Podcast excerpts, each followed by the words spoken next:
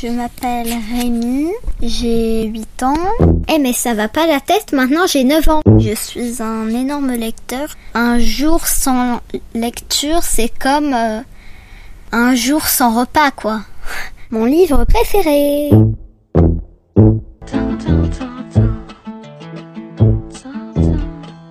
Aujourd'hui, je vais vous parler de Je ne suis pas un héros de Sophie Adriansen. L'histoire est racontée par Bastien, un garçon de 9 ans comme les autres. Ou peut-être un garçon qui a un peu plus de chance que les autres. Car Bastien a une chambre à lui dans un vaste appartement avec vue sur l'arc de triomphe, une dame qui fait le ménage deux fois par semaine et une animatrice au goûter d'anniversaire. Il passe ses vacances au ski l'hiver et à la mer l'été et parfois l'inverse. Ses week-ends au grand hôtel de Cabourg et à des tas d'activités le reste du temps. Donc oui, Bastien et sa petite sœur Capucine ont plutôt beaucoup de chance. Alors, quand leur mère, un jour de pluie, décide que la maman qui mendie sur le trottoir avec ses deux filles, là, juste en bas, devant la boulangerie, ça suffit, et qu'elle les invite à dormir dans la chambre d'amis, les deux petits Parisiens gâtés du parc Monceau voient leur monde douillet exploser. Bastien surnomme en secret Niki, Sorina et Magda les olives à cause de leurs cheveux noirs corbeaux. Il serait prêt à vider cette tirelire pour les faire partir. Capucine, elle, les observe comme s'il s'agissait de personnages d'un livre illustré qui s'animerait rien que pour elle.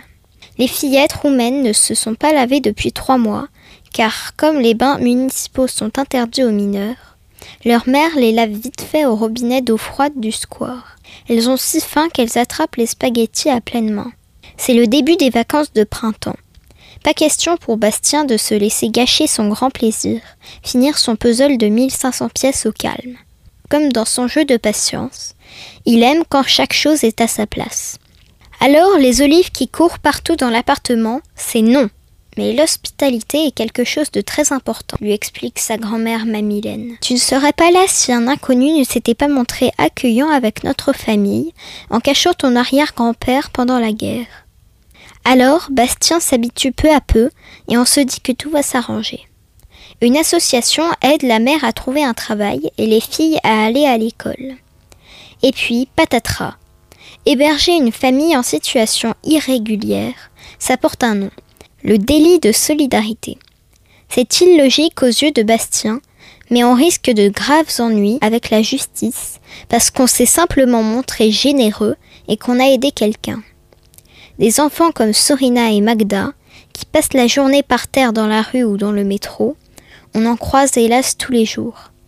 Pour une fois, avec ce roman, on a l'occasion de se mettre à leur place et de comprendre que vraiment, un monde comme ça, ça ne va pas. Je vais vous lire un extrait. Je me souviens du dimanche où nous sommes allés au parc Monceau, juste après l'arrivée des olives j'avais réussi à voir différemment ce lieu que je connais par cœur. Et la mer, quand on la découvre pour la première fois, ça fait quoi? J'essaye d'imaginer. Ce n'est pas simple. La mer, ça ne ressemble à rien d'autre. Est-ce que j'oserais me baigner? Est-ce que j'aurais envie de la goûter? Je n'en ai aucune idée. Ma première fois à moi, je ne m'en souviens pas. Mamilène montre aux olives comment entendre la mer en plaçant un gros coquillage contre son oreille. Magda et Sorina sont tellement stupéfaites qu'elles vérifient que ça fonctionne avec tous les coquillages assez gros pour couvrir leurs oreilles. Mon livre préféré